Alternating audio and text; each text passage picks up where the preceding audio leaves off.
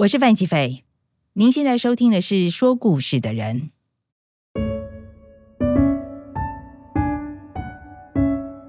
我那天算了算，我们团队的平均年龄是二十九岁。年轻伙伴们有时候会说：“你们老人不懂啦。”我很不服气，什么老人，老又怎么样？我很跟得上时代啊！举凡动漫、韩剧，我哪个看的比你们少？但有些时候呢，我不认也不行。很多事对年轻朋友来讲是像呼吸一样自然的事，但我这个五十多岁的人就得要经过学习的过程。比方说，我小时候真的以为全世界只有两个性别，男性跟女性，就这样。二十多岁到了美国才搞清楚什么是同性恋，过了三十岁才知道哦，还有双性恋。最近几年吧，才知道酷儿的定义是什么。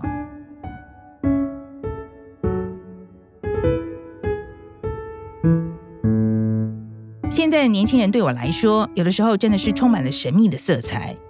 今天说故事的人就要去访问几位年轻的朋友，我很想知道，听完他们的故事之后，你会跟我一样觉得哇，好有趣哦，还是会觉得你怎么会连这个都不懂呢？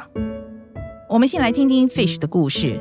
Fish 主修英国文学，刚大学毕业，他有一个很特别的自我认同，就是腐女。腐女这个字是来自日文，意思是特别喜欢 BL 的作品。也就是男男恋剧情的女性，这个喜好是从 Fish 高中的时候开始的。有时候学校有些选修课是可以用电脑的，就有同学开始去上哔哩哔哩，就是一个中国的网站。然后那个网站上通常会有很多大家去剪辑电视啊，或者是影剧的一些。作品，然后就会配上一些配乐，然后他们就问我说：“哎，你有没有喜欢漫威什么作品？”我就说：“那我喜欢 X 战警。”然后他们就说：“哎，那你知道 X 战警？你不觉得万磁王跟 X 教授就是很有那种情侣感吗？”对，然后我就说：“哎，是吗？”然后他们就说：“哎，不然我们现在就查一下有没有他们两个的那种 X 战警的剪辑作品。”然后我们就会开始在教室看。说到这里，Fish 就拿出他的 iPad。从他庞大的 BL 收藏库里面播了一个万磁王跟 X 教授的影片给我看。我老实说，我在看的时候，我就是觉得这两个很帅，可是我没有办法。对，可是我觉得他们两个人之间的那个火花对我来讲一点都不重要。OK，可是他没有色色的啊。想要看？对呀，他没有色色的啊。我很喜欢看浪漫喜剧，我虽然很不愿意承认，但是潜意识里面多少有一点，如果能够跟孔刘谈恋爱，应该蛮不错的吧？我们在观赏一个作品的时候，不就是想要一个我们可以带入的角色吗？如果剧情没办法带入，至少画面要有料嘛。我实在很好奇，为什么一个十五六岁女高中生会对两个男生之间暧昧这么有兴趣？那时候有没有交过男朋友？好赤裸，没有，没有交男朋友，right？然后没有交男朋友，可是你为什么会觉得有兴趣？我觉得就是观众觉得有兴趣的内容，应该最主要都是觉得好看吧。但是首先是演员要先长得好看，毕竟你去看美国队长，你是真的想看盾牌吗？是想看 美国队长身材吗？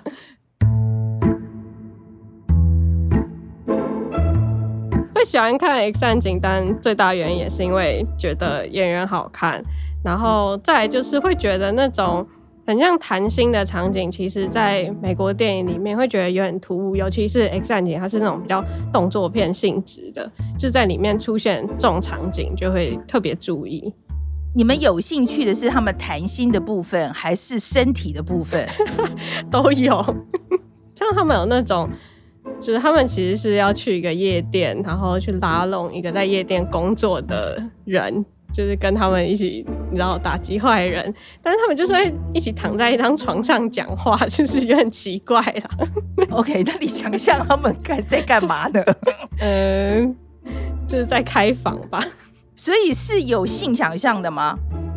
应该很少十六岁、十七岁的人就纯纯的爱吧？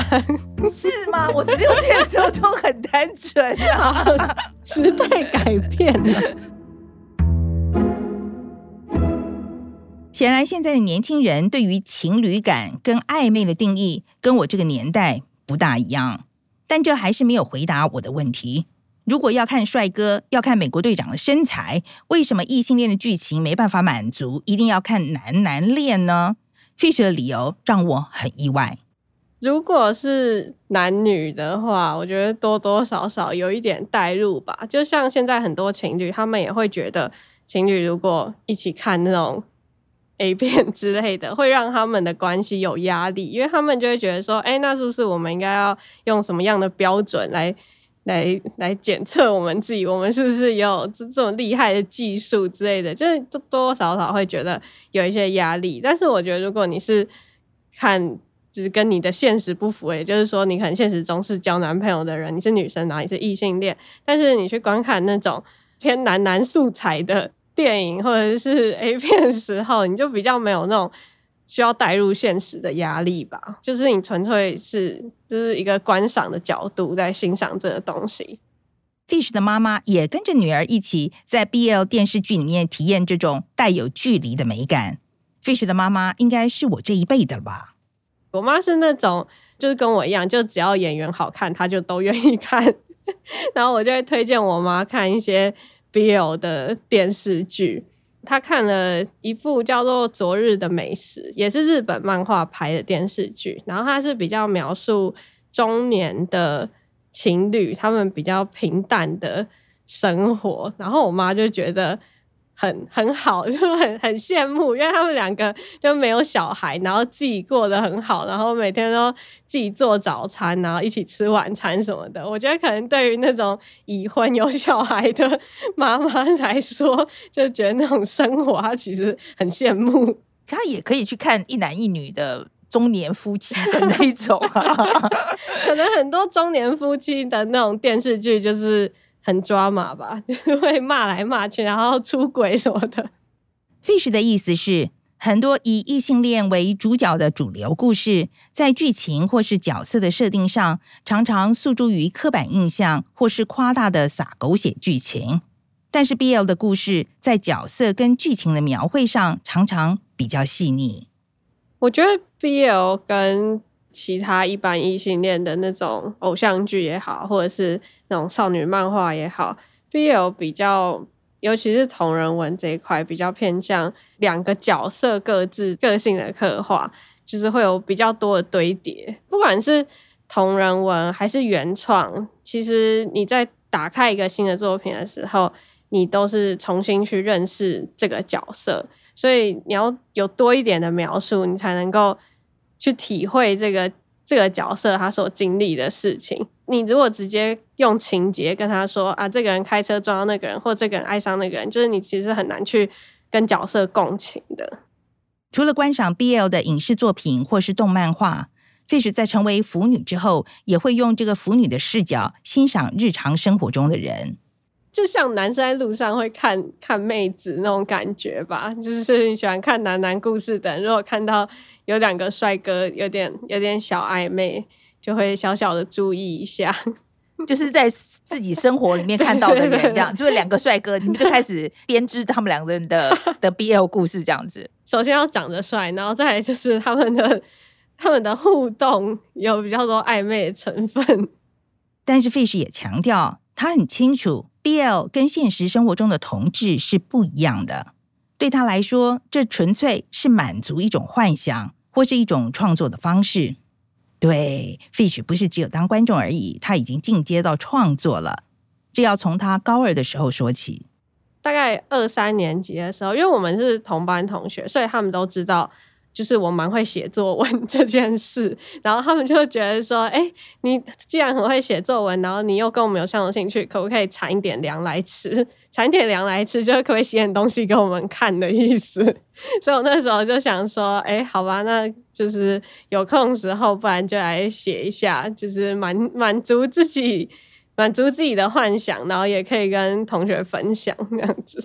从单纯的读者变成写作者这件事，在腐女圈里面很常见，因为很多 BL 的作品是建立在既有作品的二创，可能是借用角色的设定、故事背景等等。Fish 现在正在写的长篇作品，就是用他一个很喜欢的作品来二创。我那个故事的内容，因为他那两个角色大概是，他一个人是很有钱的那种富二代，然后另外一个人是比较普通小康家庭，然后是很强的日本的网球选手。这样讲出来，好像大家就知道我在讲。我不知道是谁，所以那个网球选手是谁？是哪一部作品出来的？嗯，是网球王子。《网球王子》是一部少年运动漫画，因为角色都还是国中生，所以里面其实没有任何感情故事，剧情就是大家很认真的打球。但 Fish 在看这部作品的时候，就是忍不住觉得里面有两个角色的互动有一点什么。他在原作里面刻画就是一个比较像冰山的人吧，总是扑克脸。对其他人都有点有点凶这样子，然后会觉得他们两个特别来电，也是因为那个很冰山的人，他都不太跟自己的队友讲话，可是他只要遇上那个富二代，就会两个人就会一直讲话，所以就是就是觉得哦，好像有点什么。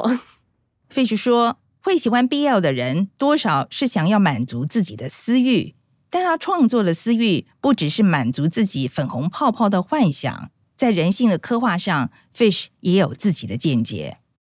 那在你的故事里面，这两个人在干嘛？简单来说，就是他们本来就是好好的在交往的大学生，然后那个呃，就是手冢，就是打网球的那个，要去国外打职业赛，所以他就在计划要出国。但是要出国，但是又不想要分开，所以就想说，要不要干脆求婚，然后就可以一起搬去国外。因为他开始策划，所以就开始被对方认为，哎，是不是这是分手前兆？所以会有一点幽默吗？好笑？有有点，但主要就是在在搞那个富二代，因为因为我喜欢喜欢看，就是富二代不顺遂。就是因为大家感觉霸道总裁那种，就是因为家里很有钱，就是呼风唤雨，所以他一切都会顺遂。但我就是喜欢看他们为了自己喜欢的事情，或者是为了那些钱换不到的事情很困扰。反正就是打破刻板印象，大家都喜欢吧？就是你不会想要看到，就是有钱人就是真的要什么有什么，你就是想要看到他们会需要为了自己喜欢的东西去争取啊。只是当受众的时候，完全没有经验的事没有问题；但创作的时候，完全没有的经验，可以吗？你这个里面会不会有性爱的场面啊？色色的，色色的有没有？你有？你显然没有，不可能有男男的经验，所以你怎么去写嘞？我觉得这就是经验法则，但这个经验不是悲伤你的。Personal experience 就是悲伤那种，你知道 literature review。哦，OK，看书看来的，看书看来的。OK，OK，多看别人写的文章哦，oh. 然后从里面获得一些你觉得很好的桥段，或者是很好的阐述方式，然后又融合自己的创作风格。Fish 告诉我，因为大部分的人不会主动表态自己是腐女，所以在现实生活中寻找同好。有时候要靠旁敲侧击才找得到。比如说，如果看到同学在社群媒体上转发了特定的作品，就可以再进一步试探对方是喜欢什么情节，从中寻找蛛丝马迹。我问 Fish，这样不会觉得自己喜欢的东西很小众吗？其实我觉得不会很小众诶，我们现在是网络时代嘛，所以你都会透过网络上的论坛啊什么去看。但是你看到一个文章下面有几百个留言，其实你就不会觉得很小众。虽然你的身边可能没有一个就是跟你很熟悉的人跟你喜欢同一个东西，但是你也不会觉得自己很小众啊。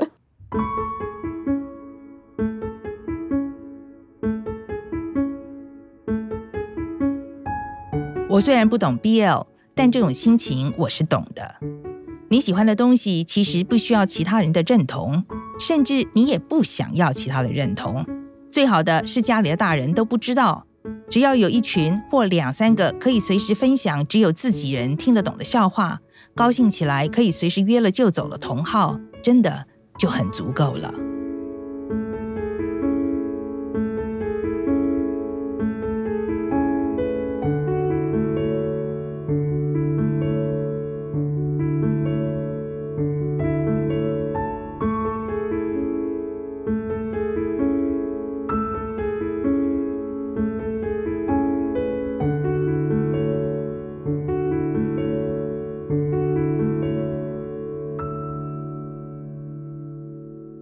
我们今天在讲现在的年轻人做的那些我没听过的事。接下来我们要访问的这几位追星族，一开始听到这个故事，我想说，追星族以前就有了嘛，我知道啊，就是你很喜欢某个艺人，然后开始参加他每一个大大小小的活动，有些人还会花大钱包机包车跟到天涯海角，不是这样吗？还是我又想的太简单了呢？大家可能比较熟知的台湾明星，可能就是五月天、周杰伦。那我之前在还没有真正疯狂追星的时候，就是会比较多了解五月天他们这些事情。那你有没有追五月天？呃，就是小追而已，就是 还没有像追 TFBOYS 一样那么就是沉迷这样。这是丸子，他是 TFBOYS 台湾站站长。TFBOYS 是二零一三年在中国出道的男子团体，团员有王俊凯、王源跟易烊千玺三人。出道时平均年龄只有十四岁。TFBOYS 算是中国第一个用日韩演艺圈的练习生模式培养出来的团体，在青少女间非常的轰动。丸子说，他当初会认识 TFBOYS，可以说是五月天帮他介绍的。这是为什么我会说五月天算是媒人吧？五月天的阿信，他们有转发了还是练习生的王俊凯跟王源他们翻唱的影片，然后就开始去注意到他们。那这个影片其实，在台湾的新闻上面也有播报，所以我就是透过这样去了解他们的。后来就觉得 TFBOYS 更，这可能年龄比较相仿，然后我觉得生活轨迹也是比较相同，因为他们是从练习生起来，那也是从学生，然后慢慢慢慢才变成现在站在舞台上的明星这样。我觉得对于我们来说，他就是一个养成系偶像的模式，就是我看着他长大，那我也陪着他一起长大。这样，这一天一起参加访谈的还有星子跟米西，他们两人跟丸子是因为一起追 TFBOYS 而认识的。这是星子，我那时候就跟我妹在那个 YouTube 上面，然后就是意外的看到了一个。呃，影片标题是写说小小兵翻唱《青春修炼手册》，然后我就点进去看。后来我就是找了原版的，呃，原版的 MV，莫名其妙就被吸引，然后就可能因为太帅，然后就入坑。然 后对，帅这件事很重要。对，那时候你几岁？我呃十三岁，十三岁啊。丸子呢？呃，我也十三。也就是说，星子跟丸子从 TFBOYS 出道追到现在，等于是从十三四岁的小朋友一起长大，变成二十出头的年轻人了。他们说，这是一个从女友粉变成妈粉的历程。一开始是女友粉，因为年龄相仿嘛。那到后来就是陪着他们长大，那更多的就是会。会突然有点母爱的感觉，就是看他们越长越好，就是从邻家小孩变成了舞台上的大明星，就觉得哦，好骄傲，我的小孩长大了。我一开始也是女友粉，就是平常就会在班上可能会跟其他同样喜欢他们的人，然后就是争说今就是什么我要嫁给他之类的。你其实追的久了，你会有一种。他们长大了那种感觉，然后如果你在舞台上的话，你会觉得哦，我的儿子这么，我的儿子出去工作了，对，对，他就是你会为他很很骄傲这样子。一个十几岁的少女可以被偶像激发出母爱啊！我听了实在是很惊讶，赶紧问一旁的米西是不是也有一样的经验。米西说，因为她是二零一七年才开始追，那时她已经二十多岁了，所以一开始就是妈粉。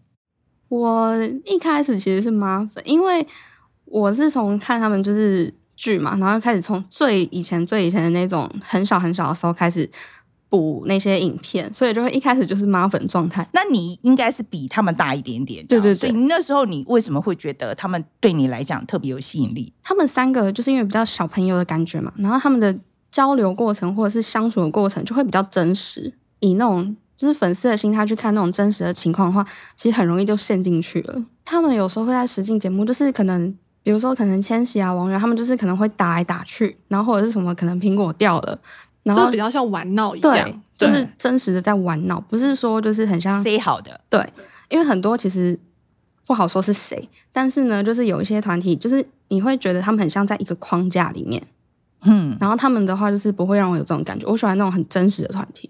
丸子跟星子也说，TFBOYS 成员之间的互动是他们跟其他偶像特别不一样的地方？嗯，我觉得像现在的选秀节目不是都慢慢起来了嘛？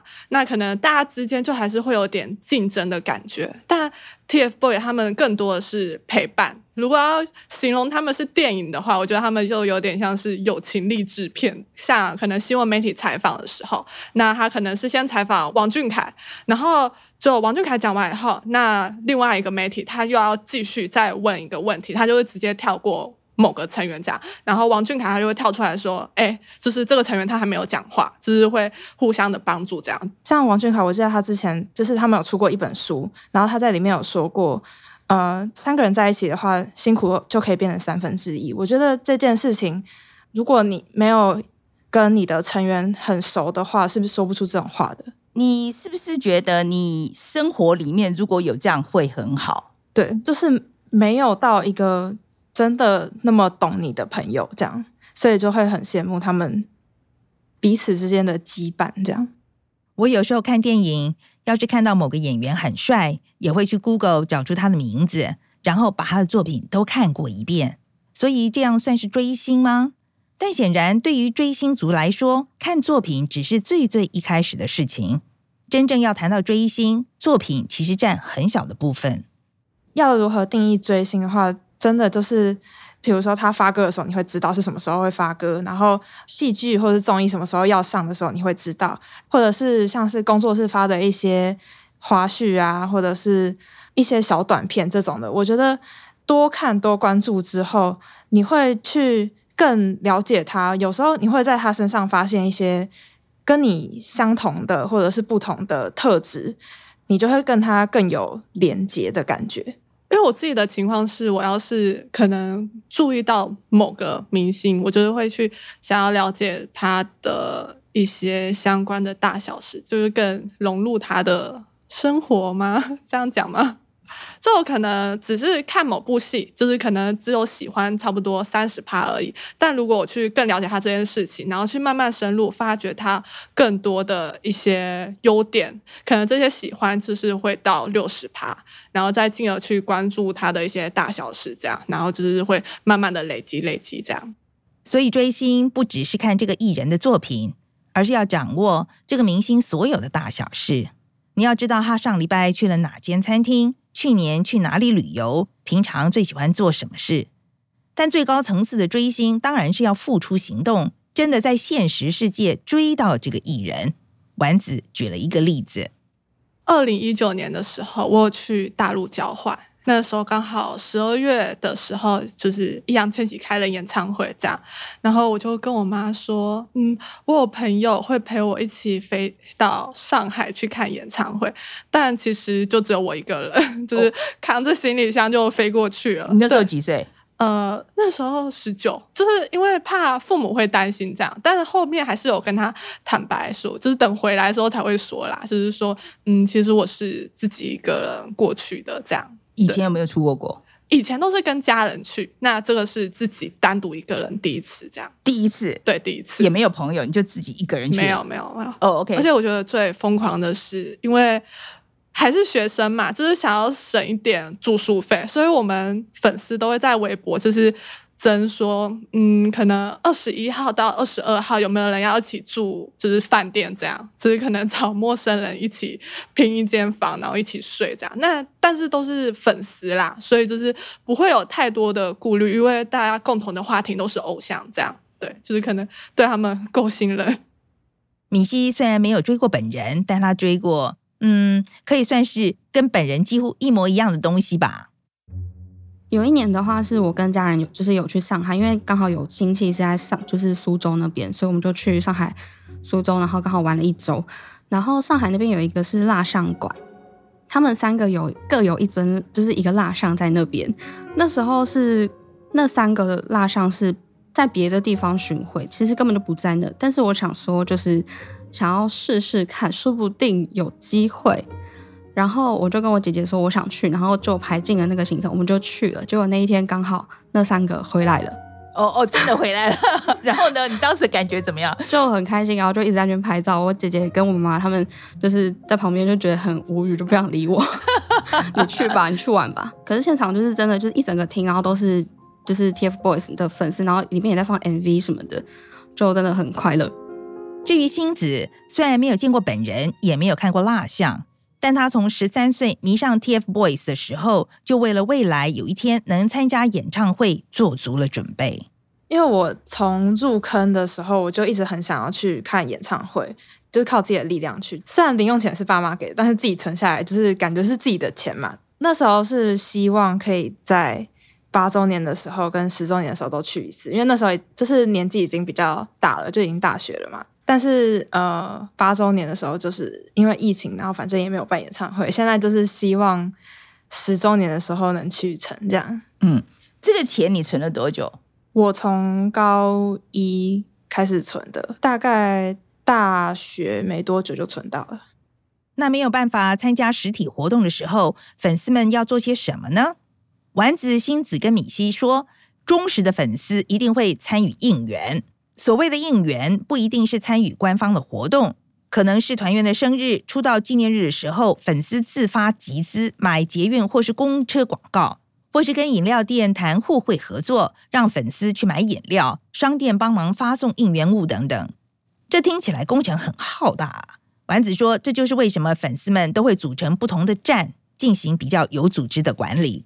应援站它就有点像是一个小型的公司，对，我们就会分很多部门，那每个部门它都会负责不同的工作，这样，然后就是办应援啊，可能就需要有人会设计，有人负责宣传，然后有人负责出钱，对，然后有人负责去找店家去洽谈，这样。我要强调，丸子开始做这些事情的时候，我还是一个高中生，有多少人在高中的时候能有这样子丰富的经验呢？丸子经营站子，也让他发现自己对设计的兴趣。后来选择念大众传播相关的科系。至于米西，则是因为他自己的职业，当时一加入站子就被站方指派了非常重要的任务。本来是说就是金主不够嘛，钱不够，我想说那我就进去付个钱，然后就占个位置就好了。可是因为我刚好那时候是，因为我是大四就在事务所。会计师事务所实习，然后后来毕业又去了会计师事务所工作，所以他们就把我调到会计那边去，就开始就是做一些站子里面的账务问题。本来的进账方式我是觉得有点不严谨啦，然后还有就是控制我们想要花钱的欲望，就我们可能说呃什么要加什么应援物，好啊，都加都加这样，然后米歇他就站出来说不行，我们资金不够了。我要把这件事情拿来跟学校的课业比起来。你们会不会觉得，呃，做这件事情好像动力更高一点？会，会，其实会，会，对不对？对，会，就是我们可能会兴致一来就突然开始讨论了。所以，为什么应援这件事情很重要？你为什么觉得一定要去做这件事情？呃，我觉得就是一种仪式感。其实，说实话，就是我们在台湾办应援，他们一定不会知道，但是。你会想要为他，比如说他们周年或者是成员生日的时候，你会想要为他们庆祝，会想要做一点什么？我觉得是这一份心意比较重要。说到心意，星子接着说，比起其他偶像的粉丝，TFBOYS 的粉丝做过一件非常特别的事情。他们很小就出道了嘛，然后就是要考高中、考大学，年纪稍微大一点的姐姐，他们他们。就是会组成一个陪考团，就是他们会帮他们整理，比如说呃某一科的考点，然后会呃跟他说哪里哪里一定会考啊，然后什么什么，然后就是也可以帮助刚好在同年龄层的粉丝，就是在那边呃复习，就是他们会在微博就是去。找那些呃，谁比较擅长文科，谁比较擅长理科，然后把这些人都找进来，然后就是开始会分配科目，就是你负责国文，你负责数学，你负责理化这样，然后大家就会去做统整。印象最深的是，就是他们如果要考高中、考大学，那他们就是把他们这几年整理下来的资料全部印下来，然后印成书，然后送到公司去给他们。那可是其实也不确定他们。会不会用嘛？对不对？对，但那是一个不要紧，对心意状态。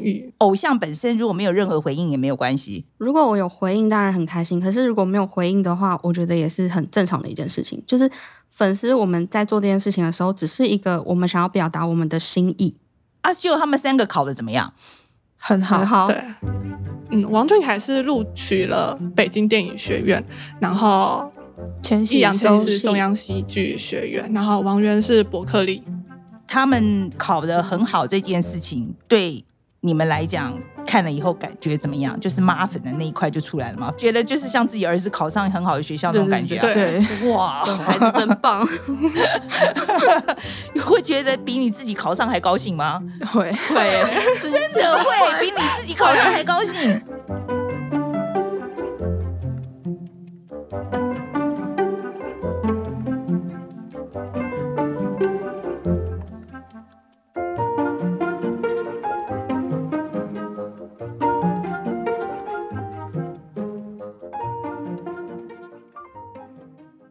谈到过去这几年，丸子、星子跟米西可以说是站在台下，看着舞台上的 TFBOYS 从小孩经历了青春期，再转大人。每个成员都在各自的人生经历了各种剧烈的变化。但反过来看，TFBOYS 也在这些铁粉各自的人生中造成了很大的转变。以前在高中，你只会跟自己比较熟悉的朋友这样。开始追星以后，虽然说你跟这个人不认识，但是因为你们有共同的话题，所以你愿意踏出你自己的舒适圈，去认识更多的朋友。所以我觉得对我来说是会变得比较外向啦。我觉得我也是，就是会因为应援活动，然后会想要去交朋友。因为我平常就是可能在呃高中、大学也都是跟就是比较好的那两三个人在一起，然后就也不会想要特别说多去交一些朋友这样。但是因为应援活动的话，你可能在线下，然后如果很，比如说排队很无聊的话，你可能就跟前后左右就聊起来，这样。虽然大家都真的都不认识，但是你会感觉有一种莫名的连结，因为你们都是共同喜欢一个团体，所以有一种凝聚力量的感觉嘛。然后去为他们庆祝，或者是做一点特别的事情。至于米西的转变，又比丸子跟星子更加的深刻。因为我是真的很社恐，不愿意跟人家交流那种。然后是因为追星开始，可能网络上认识，才会慢慢发展到现实。就是我以前其实不愿意出门，是连家长都会觉得说，你要不要出门玩一下？到后面是说哦，我终于因为跑应援，然后或者是跟他们跟粉丝出去，然后愿意出门，我家里反而很开心。米西说：“一开始参加应援活动，主要是负责在现场发东西签名，还是不大敢跟其他人主动讲话。但时间久了，跟丸子比较熟之后，他甚至会主动揪团跟大家去看电影。因为我很想看就是千玺的电影，然后我又想要在大荧幕上看，我就问丸子说：我们可不可以自己去租一个房间，有投影幕，我们自己去看？我就开始东拉西拉，然后就变成现在，哎，是六个人。”六个六个人去，然后我们就找一天大家都有空的时间，然后还有人特别从台中跑上来。那时候一开始就是嗯，你好你好，就是大家都很拘谨，有些人都是第一次见面，而且五个人都是有点小社恐，只是可能就是会对不不认识的人还是会有一点小小的紧张。为了避免见面太紧张，大家因此先约定在海底捞聚餐，想说看电影之前可以先聊聊天，熟悉一下彼此。但没想到这个决定居然让那天成为大家永生难忘的经验。一开始大家都还是很紧张，其实我会跳出来说：“嗯，你要吃这个吗？还是你要吃这个？”就是会尽量的去调和大家的情绪啦。那到后面就是聊到偶像，大家的话题就会大开，就是跟一开始拘谨的模样完全不一样。米西跟丸子回忆起那天，大家没有讲好，就都很有默契的带了 TFBOYS 的玩偶，要一起拍照留念。结果可能是大家气氛太热络，被服务生注意到了。以服务闻名的海底捞当场为他们准备了一份惊喜。一开始大家拿出那个玩偶，就是还是会有点小心翼翼啊，怕被别人看到会觉得我们很奇怪，就是我们还是会有点去在乎别人的眼光。那到后来就放开，就是直接大拍特拍，然后就有店员就有看到了。海底捞有一个餐点是炸银丝卷，然后那个店员他就是。端着就是一盘银丝卷，然后上面就是插着他们三的照片，很有惊喜感呐、啊。而且那个照片还很新，就是更就是有用心在挑过，大家都惊呼，然后手机哇哇全部拿出来开始拍。对，就我们还问服务员说，因为我们就只有拿玩偶出来，我们就说你怎么知道我们是追哪一个偶像？然后他就说他包包有一个就是写着 TFBOY 的一个小旗子，就是他就眼睛很利，就看到了那一个，然后他就知道说我们追的是 TFBOY 这样。而且那个旗子还没有是还不是完全摊开，是折起来的那种，只露一点点。从一开始就是担心别人的眼光，到后面有种被认同的感觉，就是一个心灵上的进化。你会不会觉得追星这件事情，其实社会大众好了哈，会有很多偏见？偏见的话，当然还是会有，他们会觉得你们怎么这么无脑的去喜欢一个人？但我觉得他们就是因为可能在某一个瞬间成为你生活里面的一个支柱吗？然后你会想要，会想要用你的喜欢去回报给他们。我觉得这是一个。互相的行为不是像大家觉得的，就是单方面的付出，然后都不求回报这样。兴趣通常都会需要一些资金投入嘛，像是你喜欢打游戏，你会氪金；然后如果你喜欢画画的话，你就会花花钱去买颜料，买就是升级你的设备这样。我觉得这这些都是一样的。我们追星就是把钱投入在可能买周边啊，或者是做应援这件事情上。我自己觉得啊，这个就是。比如说像买东西的话，你也是买一个快乐啊，你吃东西也是买一个你吃的开心嘛，看电影也是看的开心的那种感觉。其实我们花钱做应援，也是因为我们做这件事情获得了一个快乐的感觉。对于米西来说，TFBOYS 给他的这份快乐的感觉，不只是让他克服了自己的社交恐惧，也在他一些困难的时候提供了很重要的陪伴。因为上一份工作是有点那个老板，就是他。会一直对你用语言的攻击，他不会对你大吼大叫，但是他就会给你每天给你心理上的压力，然后你会觉得说你好像每天都在做错事，但是事实上很多东西都是一些很奇怪的点，比如说宅急便没到，然后他会说是我的错，然后或者说可能呃东西他没有看完，他也会说是我的错，后来呢就会变成是可能会开始自我怀疑。到后面就是慢慢一个阶段一个阶段下去，到最后是变自我厌弃了。然后你根本是连进办公室，你都会觉得是很痛苦的一件事，你没有办法进去。我那时候是只要一到午休，我就是可能逃离办公室，然后也不愿意回去。你坐在办公桌上都是一个很痛苦的事情。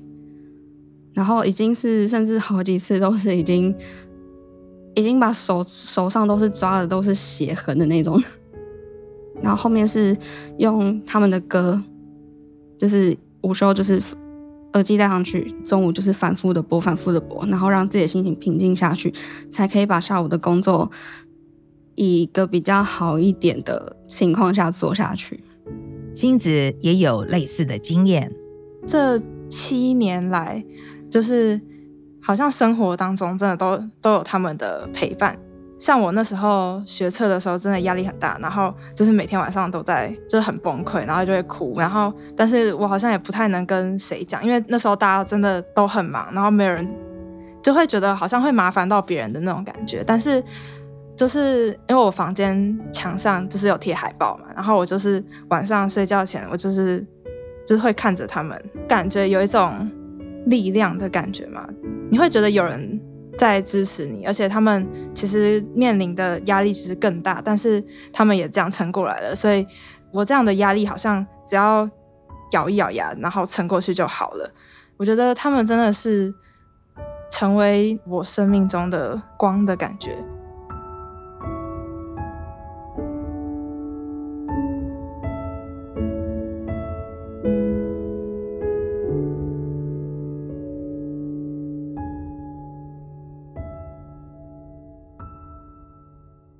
你们可以想象自己完全不追星吗？没有办法，没有办法，没有办法，完全没办法，完全不行。所以一定会，你觉得你这个事情是会做一辈子的事情吗？在，我觉得在还没有找到下一个更喜欢的事情之前，就是感觉还是会继续，就是你的空闲时间还是会关注他们的行程，这样。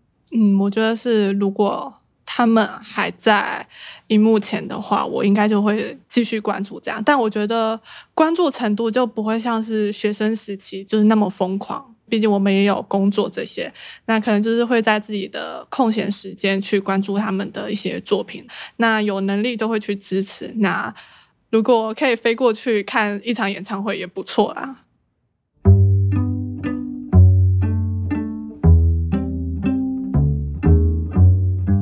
不管是喜欢 BL 的 Fish，还是喜欢 TFBOYS 的星子丸子跟米西，我的感觉都是幸好他们都有找到自己的爱好。我们这些老人常常忘了，长大是件很辛苦的事。在这个路上，他们都有同伴一起走，真的很幸福。他们让我怀念起我年轻时候也会有的执着跟热情。旁人看来也许是傻，但在我看就是青春无敌，年轻真好。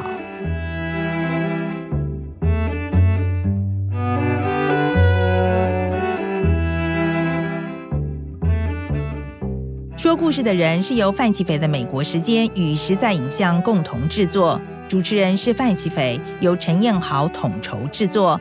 这一集那些年轻人的事是由徐子涵企划，剪辑是王博安，混音是赵仁俊，配乐是周丽婷。